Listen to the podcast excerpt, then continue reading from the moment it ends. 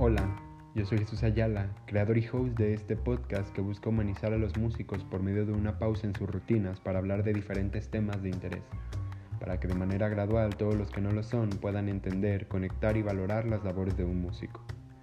Gran pausa significa en la música un tiempo marcado e indefinido para canalizar emociones dentro de una hora. Comenzamos. Hoy estoy con Rafael Gómez, él comenzó a estudiar violín a los nueve años a cargo del maestro Manuel Cruz González. Al cumplir los trece años entró al programa Boca, donde recibió clases con el maestro Ramón Lemus Bravo. Fue seleccionado para formar parte de la OSIM, Orquesta Sinfónica Infantil de México, en 2016 y 2017. En este último año tuvo la oportunidad de tocar con la Orquesta de Cámara de Zapopan bajo la dirección del maestro Allen Vladimir Inició sus estudios en la carrera técnico en música recibiendo clases del maestro Vladimir Milchen. También ha recibido instrucción del maestro Saba Latzanich, si no me equivoco con la pronunciación, que él es exconcertina de la OFJ, e, e, Igor Petrusevsky, destacado maestro del Conservatorio de Richard Wagner, Wagner perdón, tiene experiencia en recitales y presentaciones de solista. Rafa, ¿cómo estás? Un gusto tenerte aquí. Hola Jesus, ¿qué tal? Muchas gracias. Eh, estoy, estoy bien, estoy emocionado de formar parte de, este proyecto tuyo. Oye, pues debido a tu extenso currículum, pues con grandes maestros, siento que has puesto la interpretación en el violín en otro nivel. Eso es lo que yo he visto. Y pues para todos los que nos escuchan, eh, que no saben que tú y yo nos conocemos desde hace casi nueve años, si no me equivoco, si me fallan las cuentas. Entonces creo que nos hemos visto crecer en bastantes aspectos y tu forma de tocar eh, pues ha sido obviamente una de ellas. Entonces, em, pues a mí me gustaría comenzar hablando de la disciplina, porque es algo que he visto que ha cambiado en ti. Entonces, eh, porque bueno, creo yo que la disciplina es la base de cualquier cosa que hagamos. Digo, si no te tomas en serio las cosas haces y si no estás consciente y si no estás eh, pues duro y dale, ¿no? Día y noche. Yo me acuerdo que algunos maestros que teníamos decían que eras un vicio al violín porque te la pasabas toque y toque y toque y toque y toque. Pero digo, no, es, no era una mala forma de decirte las cosas, al contrario, era una forma de decir que realmente les estabas echando muchas ganas. Entonces, eh, pues realmente tú, ¿a qué edad consideras que caíste en cuenta que la disciplina era como lo más importante para, pues para esta carrera que llevamos? En realidad es algo que, fui aprendiendo paulatinamente. No podría decir que ah, a los 10 años, a los 12, no sé. Pero, en realidad yo siento que poco a poco fui agarrando conciencia del de, camino que debía llevar, de, la disciplina que tenía que, que tener. Entonces, todavía hasta el día de hoy debo, debo seguir aprendiendo, ¿no? De hecho, eso que mencionaste hace rato, eh, de que decían que me la pasaba tocando, ese es un tema que me gustaría abordar después, al ratito lo, lo menciono, pero sí, en realidad es la, la disciplina la, la, vas adquiriendo poco a poco y, y yo creo que nunca paras de adquirirla. ¿Tú crees ya entrando como más en tema, como más directos, pues eh, hablando de interpretación, yo considero ya lo que he visto, que primero, bueno, como músicos, eh, para la gente que nos escucha, pasamos por, ciertos, por ciertas etapas como músicos, como una etapa de crecimiento, como una edad musical, como pues como un proceso que en cualquier lugar se lleva. Entonces, los primeros procesos que tienes son de aprender lo que nosotros llamamos técnica, que pues es aprender a posicionar la mano en posiciones correctas del instrumento o en caso de los alientos pues hacer cosas distintas, este, todo lo que es técnico, todo lo que es de estudio, lo que no requiere, bueno, sí requiere, pero que es más mm, enfocado a mm, pues una perfección auditiva en el sentido de que tiene que estar afinado, tiene que verse bien, también visual. Este, entonces eso le llamamos técnica. Es como un resumen muy simple, muy básico. Y después eh, siento yo que después de que pasas ese proceso, todavía no terminas de ver técnica, pero después de que pasas ese proceso, empieza la interpretación. Ya que dominas un poco la técnica, ya que tienes idea y eres más consciente y que eres más, más, ¿cómo se dice?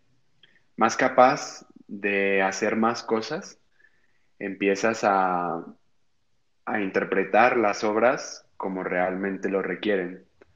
Entonces, mi primera pregunta ya entrando en el tema, ¿de dónde crees que nace la interpretación? O sea, ¿tú crees que viene de los maestros, del maestro que te enseña, del alumno, de, no sé, o sea, de algo que escuchaste y tú piensas que se debe de tocar así? ¿De dónde crees que nace ya en cuestión de interpretación, ya no tanto de técnica? Pues mira, eh, yo creo que la interpretación es algo también que se adquiere poco a poco. Es como un árbol que hay que estarlo alimentando diariamente porque mm, pues no, es algo que puedes encontrar de la noche a la mañana, ¿sí? Primeramente necesitas preparación teórica, preparación práctica también.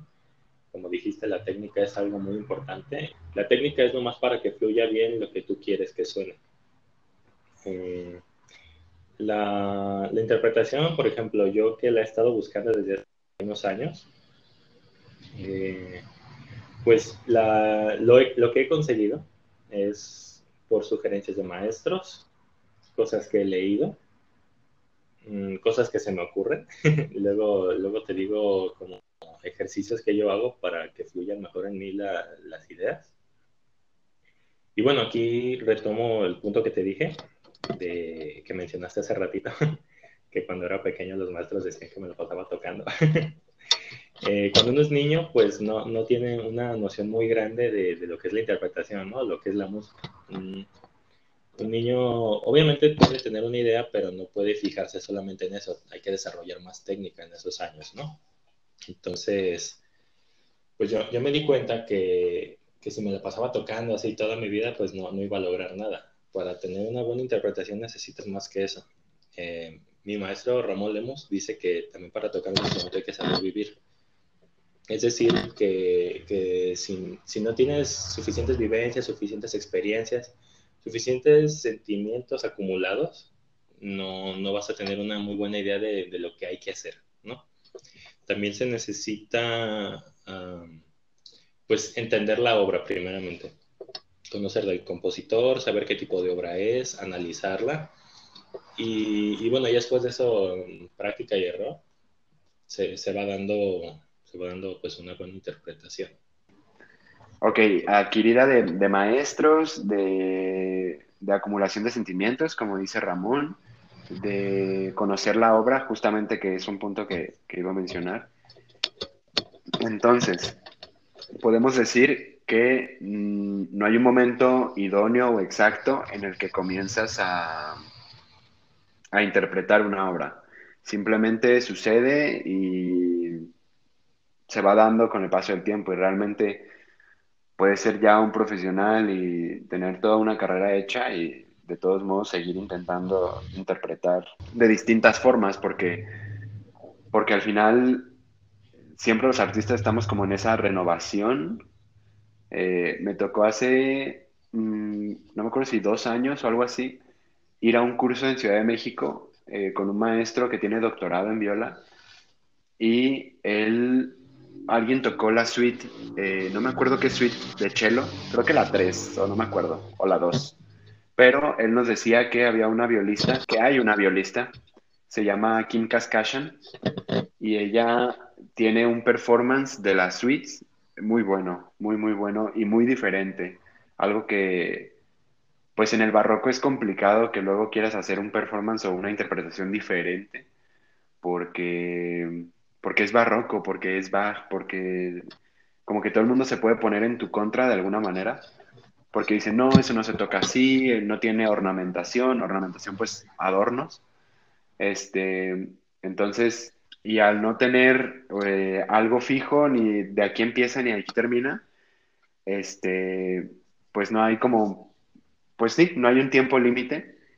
Y, y yo creo que, pues sí, nace de inspiración de maestros. En general, pues yo considero que no de todos los maestros, digo, no todos los maestros son buenos eh, dando un consejo para interpretar, no porque sean malos los maestros, simplemente porque algunos, por ejemplo, se especializan en, en perfeccionamiento de barroco, por ejemplo, que me tocó hablarlo con Shakti la vez pasada. Eh, eso es una maestría, es una, especialidad en música, entonces de ahí pues parte bastante de qué es lo que quieres buscar, en qué te quieres enfocar, si quieres abarcar todo, si a lo mejor no. Entonces, eh, justamente que entré a esa línea, las masterclass, pues creo que ahí se refleja bastante eh, en cómo interpretar, porque una masterclass, pues es perfeccionamiento de interpretación, es interpretación pura a una masterclass, te lo exigen muchas veces, tienes que llevar con obra de memoria eh, y listo, ¿no? Bueno, a veces pianista o depende, eh, pero casi siempre es, con maestros más estrictos, obra de memoria. Entonces, tú tocas y tocas y tocas y al final el maestro te dice, bueno, pues a lo que yo he vivido, lo que yo leí, lo que esto, lo que lo otro, lo que a mí me dijo tal otro maestro, siempre es una cadenita de lo que nos dicen los demás. Está bien porque es compartir información, eh, pero eso es una masterclass, ¿no? Eh, aprender a interpretar de manera correcta una obra, o bueno, no de manera correcta, pero que te den una idea mucho más acercada por gente que normalmente la gente que da masterclass es porque tiene una gran carrera hecha. Entonces, eh, ¿Cuál fue la primera masterclass, si es que te acuerdas, a la que fuiste? ¿Y cómo fue? ¿Qué obra tocaste? Uy, qué recuerdos. Eh, mi primer masterclass la tuve a los 10 años, pero fue en la escuela de, música donde inicié. Vino una maestra francesa, la verdad no recuerdo su nombre, pero fue, bueno, no fue la mejor masterclass que tuve, porque yo esperaba bueno, eh, yo, quería tocar algo más de lo que toqué, ¿no? Tenía una pieza ahí del Suzuki, eso no se debía presentar, pero bueno. Eh, éramos muchos estudiantes primerizos, entonces dijeron, no, lo que tengan. Y, bueno, toqué, no, no me acuerdo que estoy del Suzuki 3, pero, pero bueno, no fue, no fue mi, mejor momento. Mm, más, más, yo preferiría enfocarme en la siguiente masterclass que tuve varios años después, hasta con Igor Petrushevsky. Esa sí me fue más fructífera, pues. Tuve, tuve, tuve el apoyo, pues, de ese maestro, un muy buen maestro. Eh, toqué el Beauty 22, el concierto. Y, muchos de mis compañeros tocaron piezas pues de alto nivel, tocaron Vietnams 4, El Beriot, eh, Beauty 23, Mendelssohn, etcétera, ¿no? Entonces, ahí aprendí mucho más, la verdad. Eh, el maestro tenía una gran carrera hecha y, daba consejos que, uno no se espera.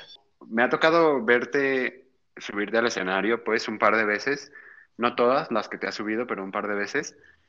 Y pues he visto que obviamente pues cada vez lo haces mejor, pero digo, siempre lo has hecho pues como tú tocas, pues como yo conozco que es tu interpretación. Entonces, pues es muy difícil, digo, yo solamente me he subido una sola vez a tocar como solista.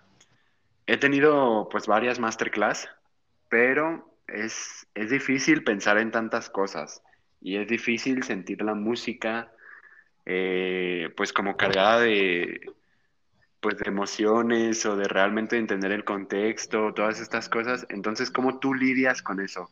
¿Cómo, pues, cómo lo llevas al estar ya en escenario enfrente de pues no sé cuántas personas hayas estado máximo, pero, pero cómo es estar ya con una presión de tener un público que, va a ir a escucharte y, pensar en todo esto pues de la manera correcta y llevarlo y hacerlo bien.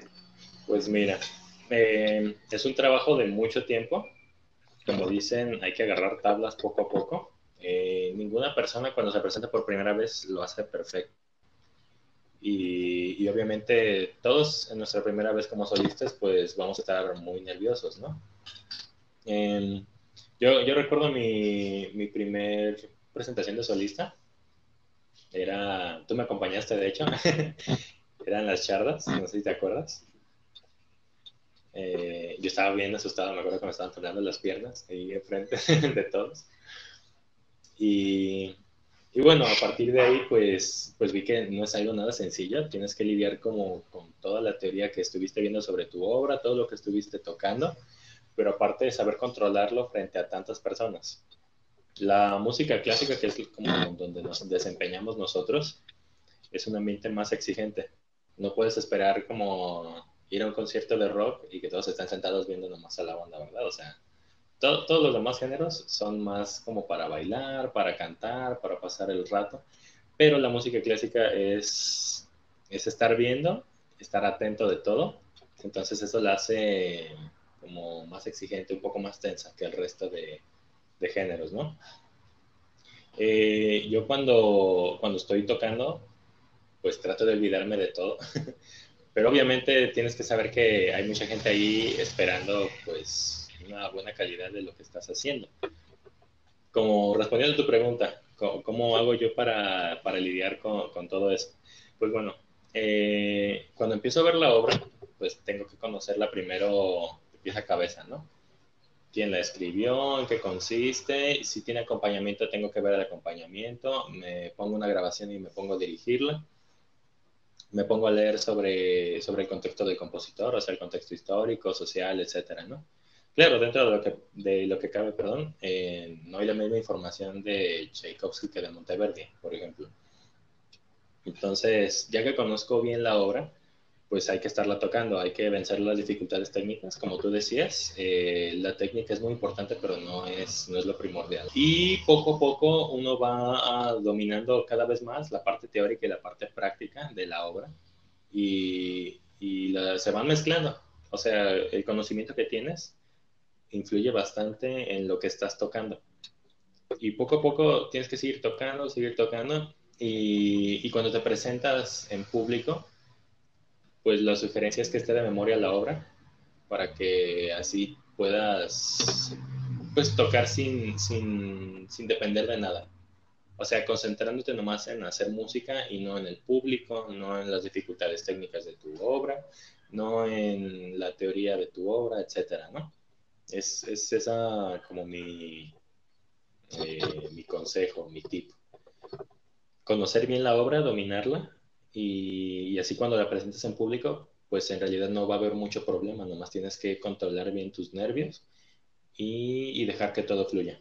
¿Tú consideras que, que, es fácil tener acceso a todo esto? Digo, o sea, obviamente la cuestión de leer, de conocer la obra, de escucharla, de ver un video, de todo esto, pues sí, todo el mundo tiene acceso a ello, pero, por ejemplo, a las masterclass, pues sabemos que hay masterclass por lo menos aquí en la ciudad, que luego son costosas.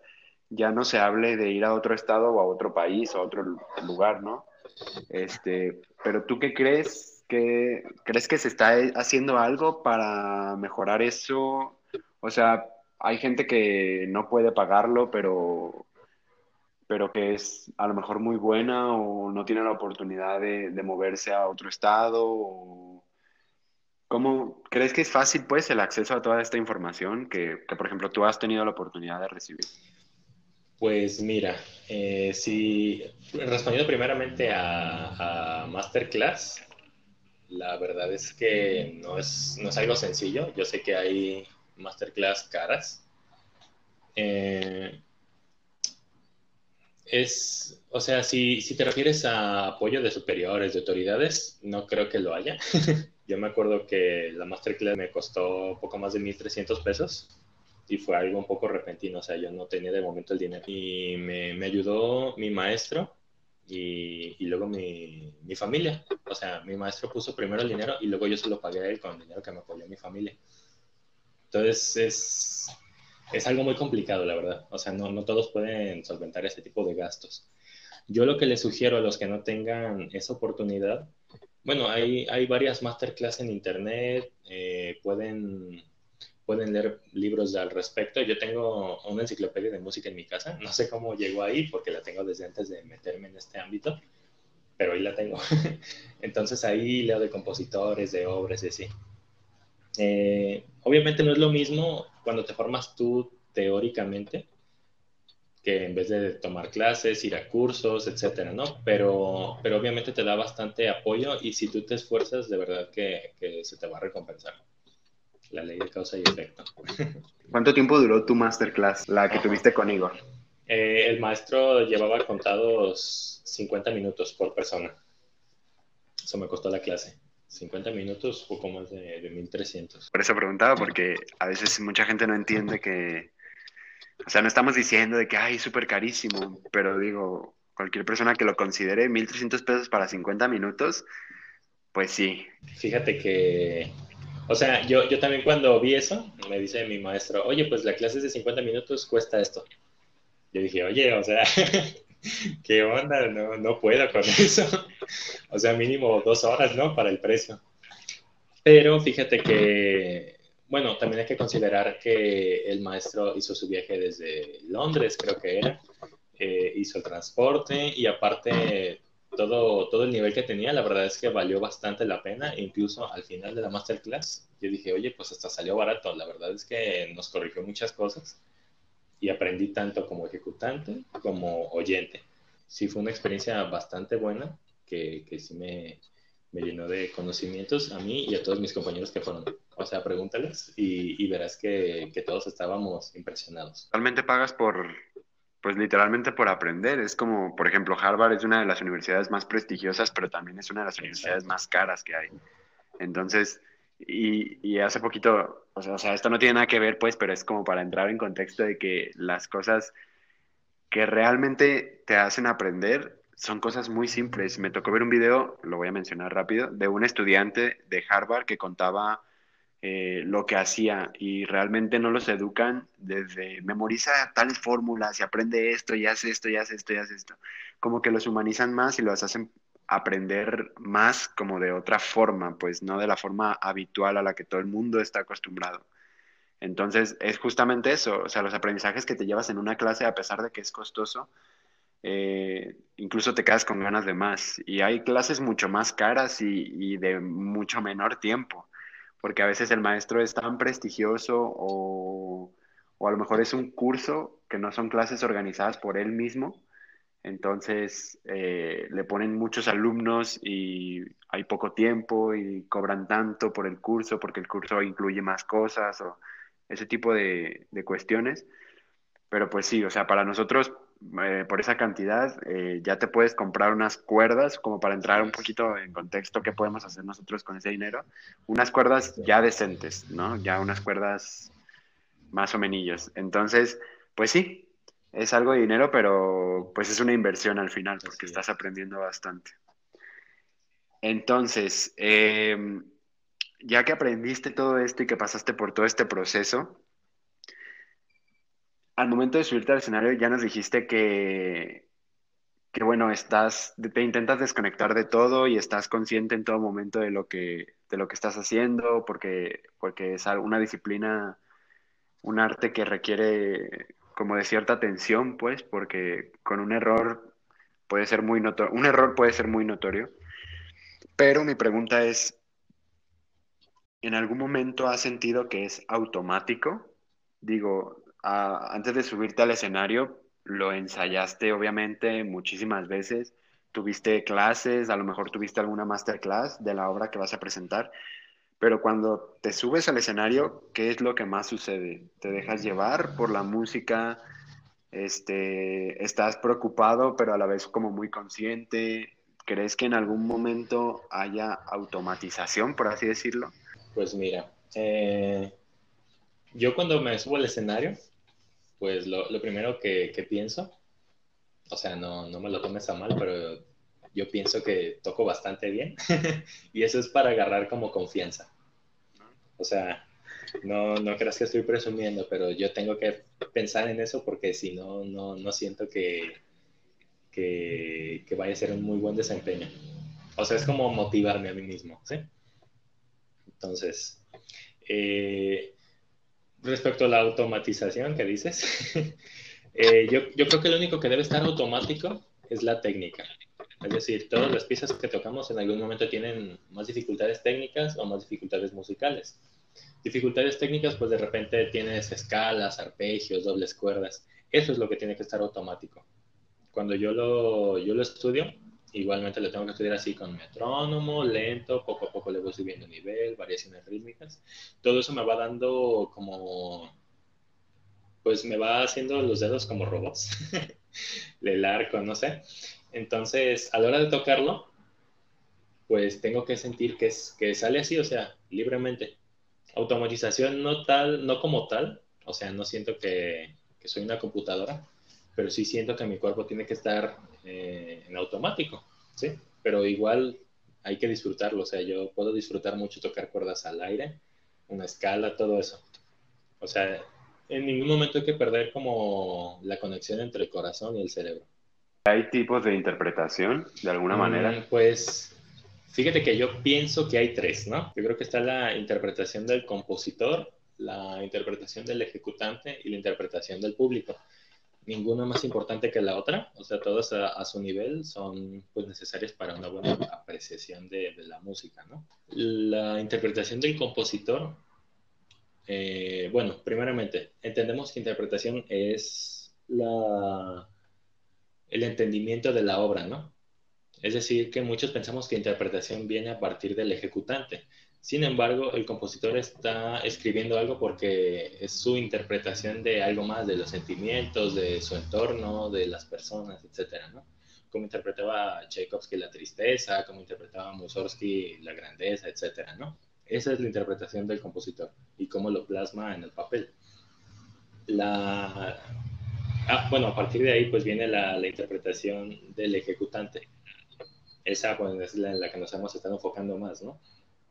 Eh, el ejecutante es pues básicamente un hermeneuta. Él tiene que descifrar lo que está en el papel, lo que está plasmado en las notas, darle su, mm, su esencia propia y mostrarlo al público. Por eso hay ejecutantes que son reconocidos mundialmente por eso y hay ejecutantes que dices, bueno, pues toca bien, no tiene errores, pero, pero no me dice nada. Esa es la, la, interpretación del ejecutante. Y la otra, una que hay que crear más conciencia de ella, es la eh, interpretación del público. El público tiene que saber apreciar la música, tiene que saber apreciar el esfuerzo de, del músico y del compositor. Y, y, bueno, así es como, como pueden admirar la belleza de cada obra que están escuchando. Entonces, cada una de estas tres interpretaciones la considero bastante importante y te dedicas a lo que te dediques, pues tienes que, alimentarla, ¿no? En algún momento a todos nos toca hacer un poco de, cada una. Compositor, tal vez no, a todos, pero ejecutante y, perdón, se me fue la palabra, ejecutante y, como público, pues hay que, hay que saber apreciar, ¿no? Me pasó, sí, totalmente creo que tienes la razón. Me pasó con Nufé, con la, con la orquesta, con la orquesta de cámara, porque pues algunas de las obras que tocamos eran composición del mismo director, que era Sergio, que es Sergio Olivares. Entonces, eh, él nos decía, yo recuerdo que él, bueno, obviamente estoy hablando ya de un contexto de orquesta de cámara, no tanto de solista, pero digo, tiene un poco que ver. Eh, él nos, hablaba de que había pensado la obra tal y tal y tal así, porque esto y porque lo otro, y nos decía, yo quiero que suene así, yo quiero que suene así, pero lo escribía de otra manera, porque digo, no tiene nada de malo, o sea, es como un error, porque es muy complicado plasmar todo lo que piensas en, como en música, pues.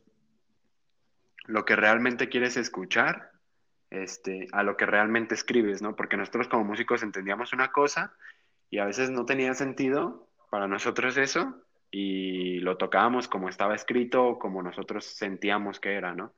Entonces a veces nos daba, había pequeños solos para cada instrumento y a veces nos daba mucho más poder del que nosotros sentíamos que teníamos.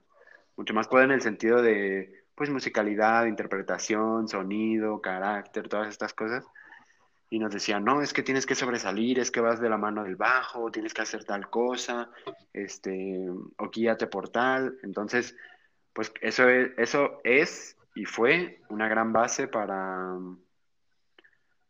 para realmente interpretar a como el compositor lo quería, porque ahorita pues Mendelssohn no te va a decir cómo vas a interpretar su concierto, ¿sabes?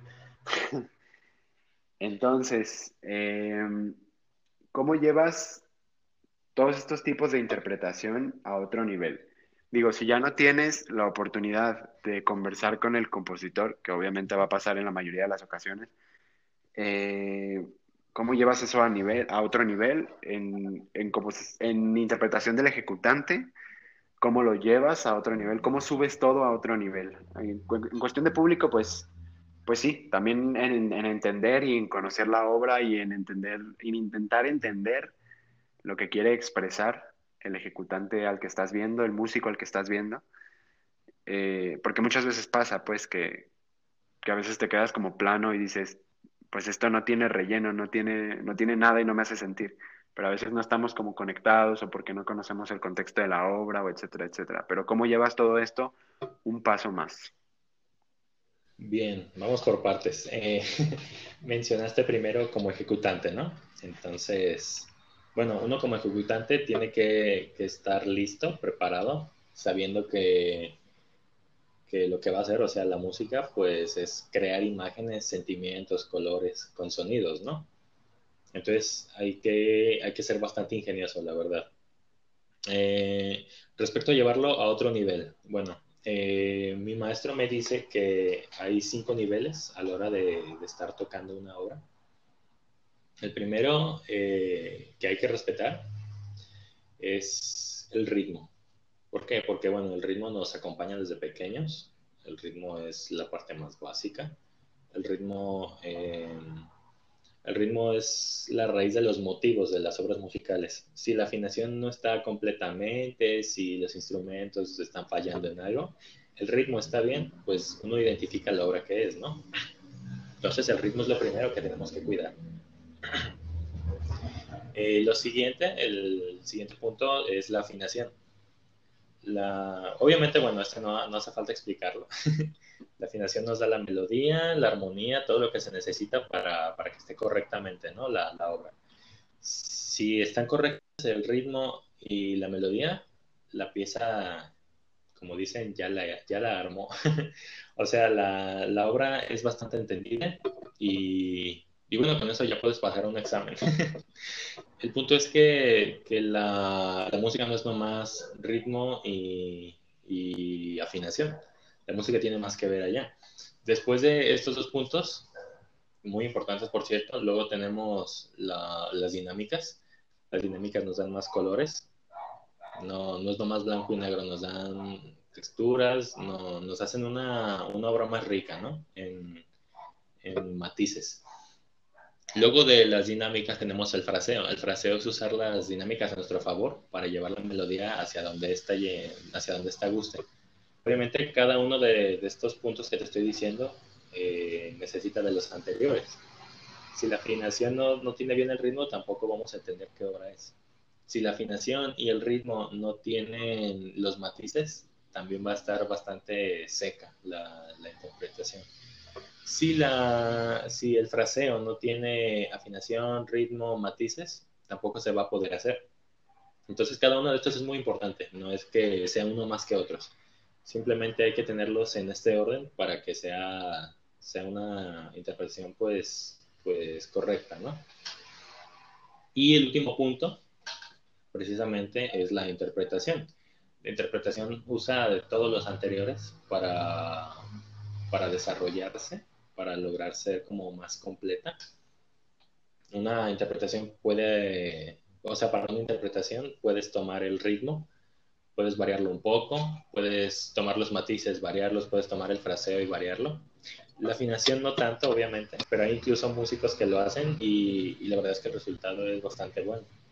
Nomás no hay que, no hay que exagerar ¿no? con la afinación. Eso de la parte de... Eh, la parte de ejecutante sobre una interpretación, ¿no? La parte del público, bueno, eh, yo como músico pues aprecio bastante todo lo que oigo. Entonces no podría decirte que, tengo un, muy buen consejo para las personas que no son músicos o que no están en este ámbito. Pero lo que yo les sugiero es que conozcan un poco de la, de la obra, si van a ir a escuchar una orquesta, un solista, un grupo de cámara, pues conozcan un poco de lo que van a tocar. conozcan un poco de, la agrupación musical. Y, bueno, tomen en cuenta que, es una persona que estuvo esforzándose mucho tiempo y, va a mostrarles su trabajo. Y, bueno, la idea es que lo haga bien, ¿no? Entonces, guardar el respeto hacia esa persona, hacia su trabajo. Y, considerar pues que, que la música que está tocando, la música de viejitos, como le dicen, eh, pues es la antecesora de, los grupos de ahora. Todos los motivos, todas las frases, todo eso que, oímos en la teoría musical también se usan en las canciones de ahora. O sea, podemos analizar una canción de Green Day y, tiene casi casi los mismos patrones que sigue una sinfonía de Beethoven, por ejemplo. Entonces, obviamente más simple, pero pues sabiendo que, la música de antes pues es la, la que hizo lo que es a la música de ahora. Entonces, eso nos puede dar un poco más de interés o, nos puede abrir más los ojos a la hora de, escuchar una orquesta sinfónica, un solista, una orquesta de cámara, etc. Pues sí, totalmente todo lo que dices es cierto y, creo que al final la música es un poco de historia, ¿no?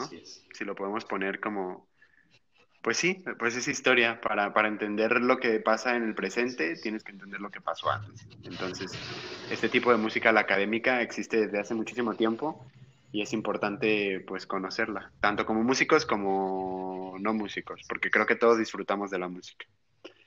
Pero entonces, eh, ¿tú has tenido algún conflicto con maestros? Ya sea por, o sea, no conflicto de pelearte con ellos, conflicto en, en el que, que te dicen, vas a tocar así tal concierto, y luego llegas, por ejemplo, con Vladimir llega y te dice, vas a tocar así este concierto, y luego vas con Ramón y te dice, no vas a tocar así con tal concierto, y luego llegas con, no sé, alguien que te vaya a dar una masterclass y te dice otro distinto.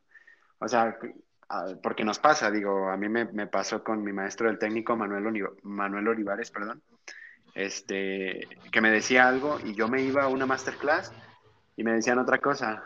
Entonces yo entraba como en un shock en ese momento y decía, bueno, ¿a quién le hago caso?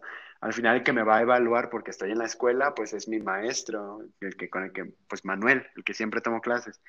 Pero digo, al tener como varias opiniones, ¿cómo lidias con eso? Pues Fíjate que sí, es un tema muy complicado. Yo, o sea, entiendo perfectamente el punto. Me pasa cada semana. Entonces, bueno, lo que, lo que yo hago cuando entré a, la escuela, pues eh, los dos maestros que tengo sí eran así de, no, esto mejor así, mejor acá, mejor esto, mejor esto. Entonces se crean dos opiniones muy diferentes, que de cierta forma pues tienen sentido ambas, claro, pero sí hay bastantes cosas que cambian. También cuando tomé masterclass, pues sí me decía cosas diferentes al maestro. Entonces, bueno, eh, cuando uno es estudiante, pues tiene que tomar las, mm, las sugerencias de cada maestro que le da. Y, y, bueno, a raíz de ahí, pues uno va formándose poco a poco. Es, es como moldeable la interpretación, ¿no? Cuando estás solamente en manos de tus maestros, pues uno te da una sugerencia, otro te da otra, y tú de ahí te vas enriqueciendo poco a poco. Poco a poco vas creando tu, tu propia versión de la obra pero, pero no siempre, no siempre es así. O sea, al fin y al cabo, la música son propuestas. Entonces, si tú tienes una propuesta muy diferente a la que dicen los maestros, pues dale, adelante. O sea, la música es libre. No significa que, que tengas que hacer todo exactamente como te estén diciendo. Claro, hay que tomar en cuenta que si quieres respetar el estilo barroco, el estilo clásico, el estilo de, de cada compositor, pues pues ahí hay que apegarse un poquito más a lo que dicen los maestros, pero la interpretación tiene que ser muy libre al fin y al cabo. Entonces, como tú dices, tú tocabas y, tocabas como te decía el profe que te daba la calificación. Yo hacía lo mismo, la verdad. Sin embargo, ahora con el paso del tiempo, como creo que mi maestro ya, ya fue un poco más suelto en, ese sentido, entonces yo le llevo con una versión y me dice, oye, bastante bien esto. Eh, ¿qué, ¿Qué más hiciste aquí? ¿Qué más variaste? ¿Qué más buscaste? Entonces, eh, incluso los maestros se van dando cuenta que uno es capaz de crear una buena interpretación y, llega un punto en el que te dejan libre. Entonces, eso, eso se vuelve muy genial. Ya en las últimas, este, me decía, bueno, no me decía, pero me dejaba pues tocar como yo, como, como formaba yo mi idea, ¿no? Porque tampoco me quedo al 100% con lo que aprendo en una masterclass y tampoco me quedo al 100% con lo que me dice mi maestro. Digo, no hay una verdad absoluta. Entonces, pero poco a poco me decía, a ver qué aprendiste y a ver cómo lo vas a hacer y a ver, tócalo y a ver esto. Me decía, me gusta, pero yo creo que aquí puedes hacer esto y aquí. O sea, se siente muy padre cuando tu maestro te da esa libertad, porque normalmente estás muchos años atados a que, no, tócalo así y así y así y así. Y ya cuando te sueltan, ah, ay, es. un respiro. pero entonces, por último, eh, de las experiencias que has tenido, ¿qué nos puedes compartir? ¿Qué consejo nos puedes dar a base de lo que tú sabes? Ok. Em, pues mira, yo tengo muchos compañeros que, me mencionan que pueden tocar, pero nunca sienten, nunca creen que está bien hecho o nunca creen que, están disfrutando lo que hacen, ¿no? Entonces, bueno, lo, voy a darte algunos consejos, bueno, los que nos oyen. Em, pues a mí me han servido, la verdad, ¿sí? Como mencioné antes, cuando a mí me ponen una pieza, voy a poner de ejemplo, hace unos meses toqué la chacona de Vitali, me pusieron la pieza y pues lo primero que hice fue investigar sobre la obra. Primeramente, ¿qué es una chacona? Eh, ¿Qué son las chaconas? O sea, en general, la forma que es, una danza a, ritmo de tres, tipo melancólico, etcétera, ¿no? Luego, el compositor, Tomás Vitali. Eh, investiga sobre el compositor italiano, barroco, etcétera, ¿no? Entonces yo ya tenía un concepto bastante claro de que, cómo es la chacona y cómo es el estilo, el estilo barroco italiano. Entonces, a partir de ahí, pues encontré algunos otros datos que, que bueno, la, no podemos decir siempre que, que vemos en, internet o leemos en el libro sea algo cierto, nunca hay exactitud histórica. Pero por ahí me topé, por ejemplo, el dato de, de que Vitali había escrito la chacona primeramente para, para órgano y luego Leopold Charlier hizo el arreglo para violín. Quién sabe, ¿verdad? Lo que sí es que Vitali escribió la chacona y Charlier hizo un, arreglo más virtuoso para violín. Eso es lo, seguro, ¿no? Ya que tenía claro sobre la obra, sobre el compositor, sobre la, el arreglista, perdón, pues uh, imprimí mi, mi parte de, de piano, el acompañamiento, y me puse a analizarla eh, la armonía, la melodía, donde yo llevaba acompañamiento y el piano llevaba melodía, etcétera, ¿no? Entonces, con eso uno tiene un concepto más completo, no solo sobre la obra, sino sobre lo que le rodea a la hora de estar tocando la obra. Eh, después de, eso, pues empecé a tocar, ¿no? Empecé a ejecutar la obra. Eh, obviamente representa varias dificultades técnicas y hay que irlas venciendo poco a poco no puedes pensar en interpretación si no has vencido un golpe de arco, una escala, un acorde, etcétera, ¿no? Entonces, lo primero es vencer eh, sobriamente las implicaciones técnicas que te ofrece la obra, ¿no? Hay que juntar poco a poco lo, lo que viste en la teoría y lo que viste en la práctica. Un ejemplo, eh, yo investigué que la chacona eh, se basa en variaciones sobre las voces superiores a partir de un, un ¿cómo se llama? Un bajo continuo, perdón. Entonces, en las partes donde yo tengo una melodía, pero con un bajo continuo, tengo que remarcar el bajo continuo, tengo que enfatizar en los cambios armónicos, etc. Entonces, hay que saber dónde, dónde aplicar la teoría que viste con la práctica que estás estás viendo. Esa es la parte teórica y la parte práctica. Em, ¿Qué seguiría después? Bueno, poco a poco la, la, obra va fluyendo sola, ¿no? Prueba y error, prueba y error. Algo que a mí me ayuda es pedirle a amigos y maestros, así no sean mis maestros, así no sean mis compañeros de instrumento, yo les pido que me escuchen y, y ya a partir de ahí, pues me da sugerencias. Yo entonces eh, me voy haciendo una idea de, lo que tiene que sonar, con lo que me va sugiriendo y lo que a mí me va gustando, obviamente, porque, bueno, lo suyo son sugerencias, son puntos de vista, pero la propuesta es mía, ¿no? Entonces, bueno, esa es la parte teórica y práctica. Ya la pieza poco a poco va saliendo, no, no tenemos que esperar que de la noche a la mañana o incluso en seis meses, que es como el tiempo que nos dan en la escuela, pues que sea una interpretación magnífica, pero pero poco a poco se va dando. Las piezas van madurando poco a poco, entonces hay que darles, darles su espacio. Ahora, otra cosa que yo les sugiero que, que trabajen para mejorar la interpretación, eh, por ejemplo, poner música y hacer diferentes actividades artísticas a partir de la música, sobre todo si es la pieza que están ejecutando. Yo, por ejemplo, ahorita que estoy viendo el concierto de Bruch, pongo el concierto de Bruch y, me pongo a dibujar a partir de, de, lo que estoy oyendo, lo que se me ocurre. Pueden ser líneas, puede ser una figura, una cara, lo que sea. No soy dibujante, o sea, dibujo bastante mal, pero, es algo que me ayuda. Eh, otra cosa que hago, pues a partir de la música me pongo a escribir lo que se me venga. A veces son palabras, a veces son textos, ideas, etc. Eh, después de eso, pues pongo la música de nuevo. Esto me da mucha pena, nadie lo sabe, pero bueno. Eh, pongo la música y me pongo a bailar. Entonces, y te ayuda, o sea, para tu expresión corporal. Aunque no lo creas, eh, en el instrumento necesitas también dominio del cuerpo. Pues bueno, básicamente hago eso. Me, me ayuda a fortalecer así mi, mi interpretación. Y, y, pues paciencia. Disfruten lo que hacen y, y tengan paciencia de que pronto va a sonar mejor lo que están haciendo. Es un, es un desarrollo bastante grande. Iba a decir que es como criar un bebé, pero no sé cómo se cría un bebé.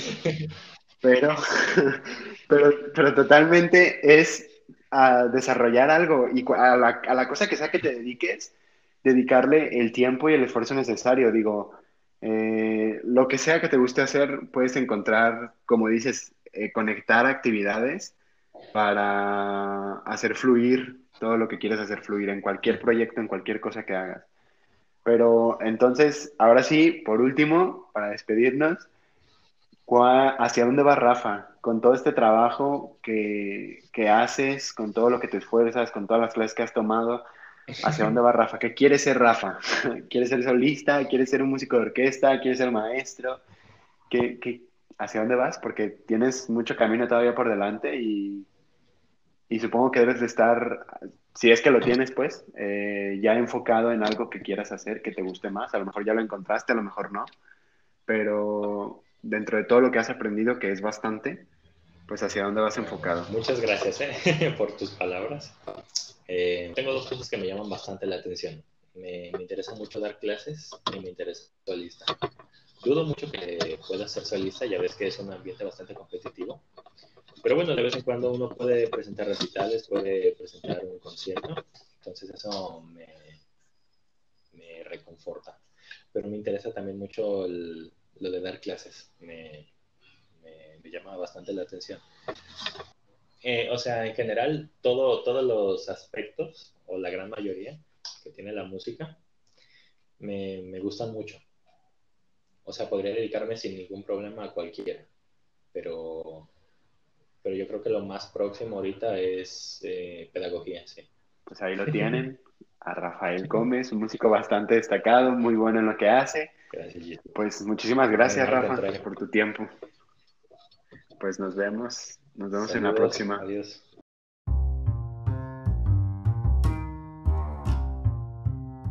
Espero que hayan disfrutado el episodio de esta semana. Un pequeño anuncio, ya tenemos página de Facebook que es arroba gran pausa podcast, al igual que un correo electrónico que es gran pausa podcast arroba gmail.com. Y una disculpa por todo el ruido exterior que se, que se escuchó y que se pueda escuchar en los capítulos. Seguimos grabando cada quien desde sus casas. Aún la situación no lo permite grabar físicamente, pero poco a poco iremos mejorando para traerles una mejor calidad. Y sin más, nos vemos la siguiente semana.